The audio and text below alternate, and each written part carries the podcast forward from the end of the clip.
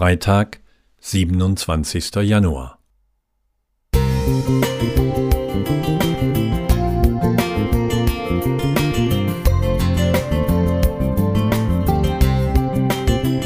Ein kleiner Lichtblick für den Tag.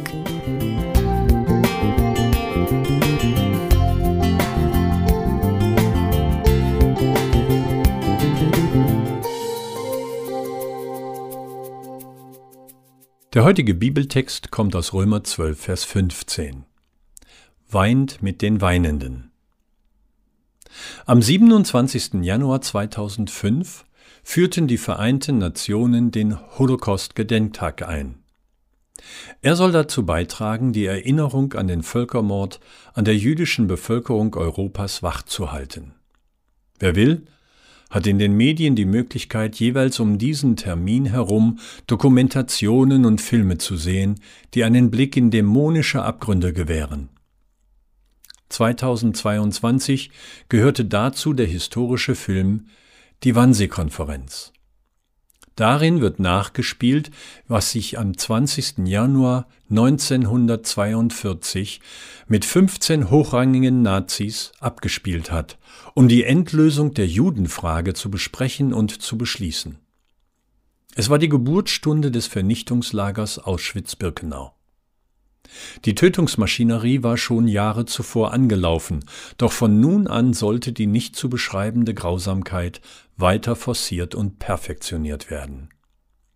Alle, die sich diesem Plan irgendwie widersetzten, mussten mit den schlimmsten Strafen rechnen. Dennoch fanden sich europaweit Frauen und Männer, die ihr Leben riskierten, um Juden zu retten.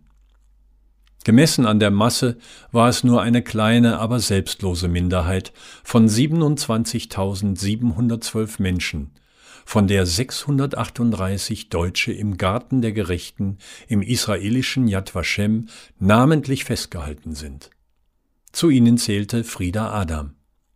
Sie verbarg in ihrer Wohnung zweieinhalb Jahre lang ihre ehemalige Arbeitskollegin Erna Putermann und versorgte sie mit Lebensmitteln.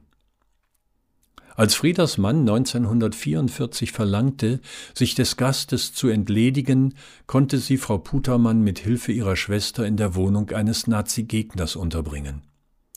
So überlebte Erna Putermann die Shoah.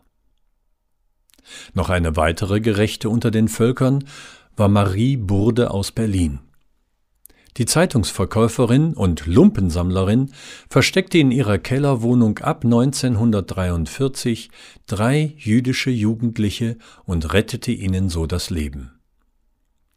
Antisemitismus ist wieder im Alltag angekommen, und das nicht nur in Deutschland. Synagogen und jüdische Schulen stehen unter Polizeischutz. Wie wenig Mut im Vergleich zur NS-Zeit gehört im Jahr 2023 dazu, bei antisemitistischen Äußerungen Stellung zu beziehen. Das setzt voraus, sich damit zu beschäftigen. Nur der wird mit den Weinenden weinen, der sich in die Lage der Betroffenen hineinversetzt. Wilfried Krause Musik